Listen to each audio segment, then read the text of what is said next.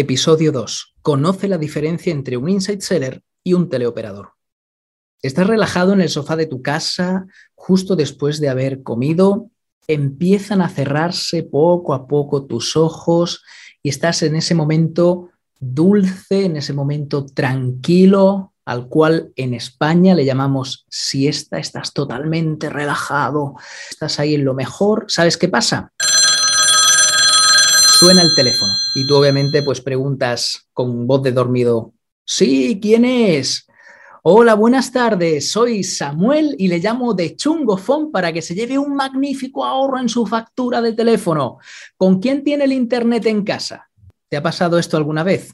A mí sí. Por eso, aunque el teleoperador y el Insight Sellers utilizan el teléfono para conseguir ventas, Quiero que te quedes hasta el final porque vas a descubrir cuál es la diferencia entre un teleoperador normal y corriente y un inside seller. Empecemos. Soy Samuel Santiago y te doy la bienvenida al podcast de los Inside Sellers, el podcast de la nueva generación de comerciales. Los Inside Sellers somos más que una comunidad, somos un movimiento Pertenecemos a una nueva generación de vendedores adaptados al nuevo paradigma comercial. Usamos sofisticadas herramientas digitales que nos permiten prospectar más rápido, en menos tiempo y cerrar ventas de forma más eficiente que cualquier comercial tradicional. Los Inside Sellers podemos estar en varios sitios al mismo tiempo y recorrer largas distancias sin salir de casa. Y todo gracias a la tecnología. Por todo esto, podemos acceder a decisores de compra que resultan inalcanzables para otros comerciales. Bienvenido a una nueva generación de comerciales. Bienvenido a los Inside Sellers. Pues si te ha pasado esto alguna vez, como te decía, a mí sí que me ha pasado varias veces y, bueno, lo que es más, es que vamos más allá, es que durante muchos años fui yo el que hacía esas llamadas. Era el que decía, hola, buenas tardes, mi nombre es Samuel, le llamo de la empresa, vamos a decir chungofón, por no decir ninguna empresa, para que se lleve un, eh, magnífico ahorro en su factura de teléfono, para que se lleve un eh, televisor totalmente gratis, para que se lleve el nuevo iPhone tal, con quién tiene el internet en casa. Era, yo el que estaba al otro lado del auricular durante años. Y debo decir que este tipo de venta, el del telemarketing, tiene muy mala fama.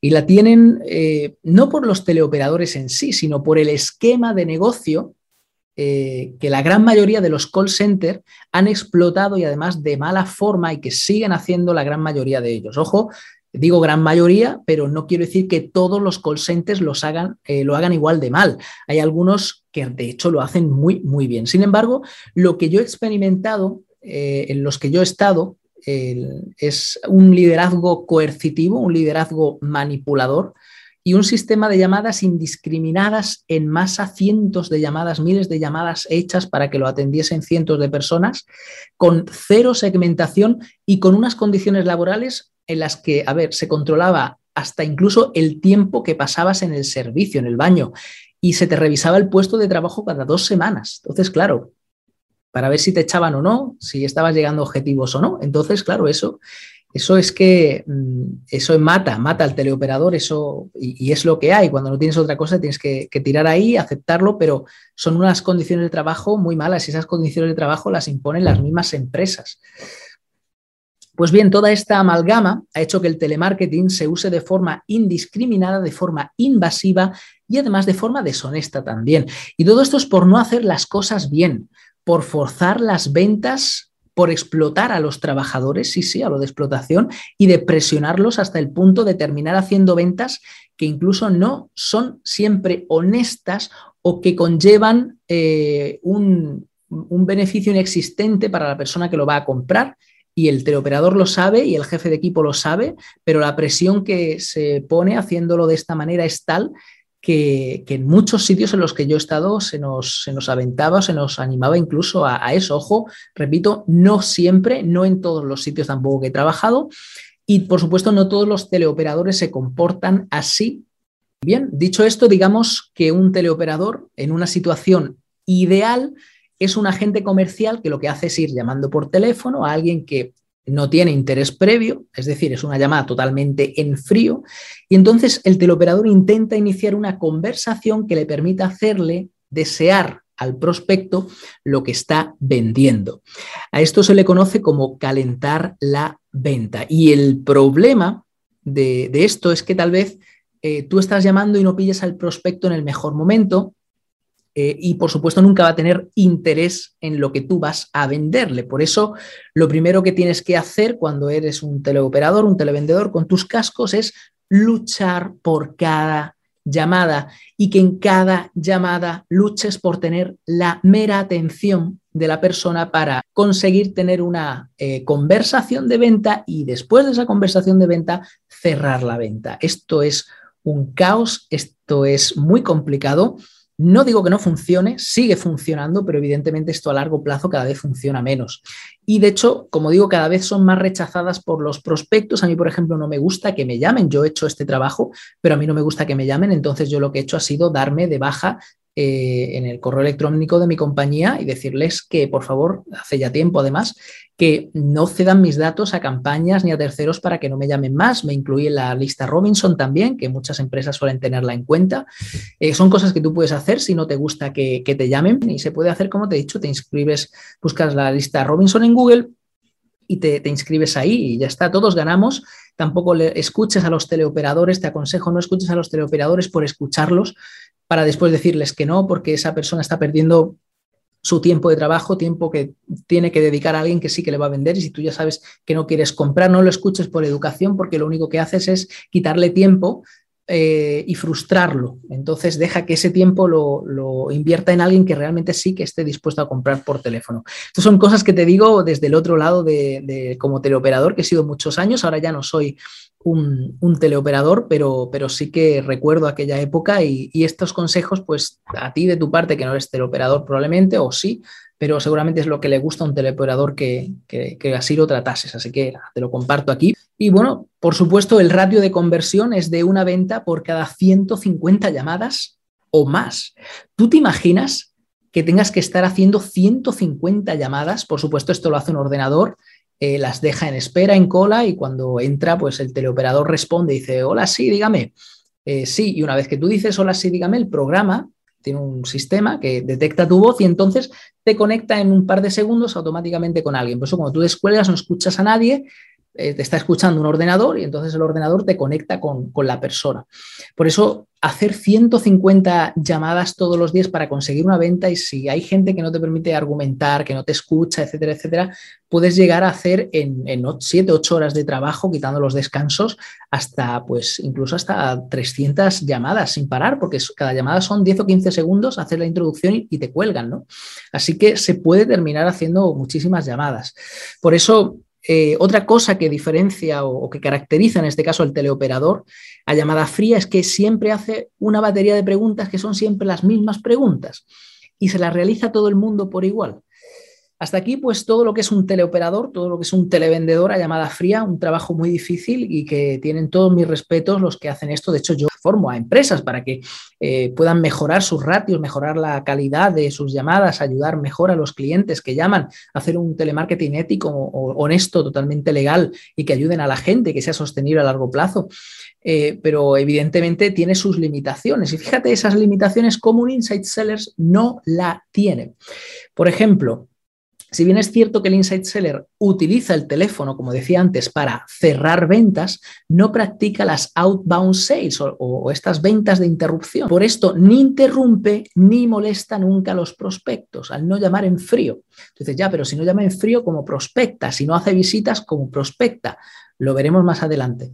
Otra cosa que hace el Insight Seller, que, lo convierte en un vendedor totalmente especial y diferente del resto, es que usa un guion de ventas. Sí que usamos un guion de ventas siempre los Insight Seller. Sin embargo, este guion de ventas es flexible y no se ciñe a una batería de preguntas únicas. Tenemos unas preguntas, tenemos unas pautas para poder llevar la conversación, para saber también medir los tiempos, porque necesitas un guion de ventas para poder medir eh, los tiempos. Sin embargo, siempre trabajamos con alguien que ha demostrado un interés previo, un interés previo que además nosotros mismos hemos sido capaces de generar y de crear en la mente de los prospectos eh, gracias a nuestra metodología de trabajo y a la tecnología. Esto hace que nosotros seamos la primera opción en la mente del cliente. Por ejemplo, tú vendes X. Imagínate, a ver, ¿tú qué vendes? Vende, piensa lo que tú vendes. Vendes eso, bien. Pues nosotros conseguimos posicionarnos en la mente de las personas y estar ahí en su mente para que cuando ellos necesiten y elijan comprarnos, porque eligen ellos cuando contactar con nosotros, entonces él se pone en contacto o ella se pone en contacto con nosotros. Este tipo de ventas se las llama las inside sales, de ahí el nombre de nuestro, los inside sellers. Por eso los comerciales que usamos las inside sales siempre tenemos un promedio de ratio mucho mayor y ya depende lo bueno que seas en la parte final del cierre de venta y lo bien que hayas hecho tu estrategia de atracción. Pero de entre, eh, por ejemplo, si había que hacer 150 llamadas de media para tener una, una venta, Estamos hablando que nosotros de 100 llamadas cerramos entre 60 y 80. Y esto es lógico porque la gente que viene no viene fría, ya viene templada o caliente.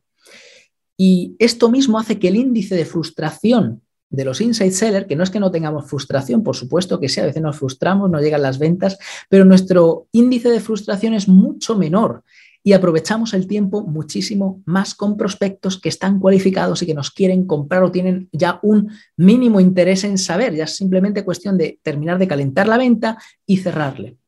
Por eso salimos mucho más rentables que un teleoperador con mucho menos tiempo de trabajo, eh, es un tiempo mucho mejor rendido y es un tiempo que realmente siempre está mucho más aprovechado y siempre poniendo el foco en eso, en terminar cerrando una venta.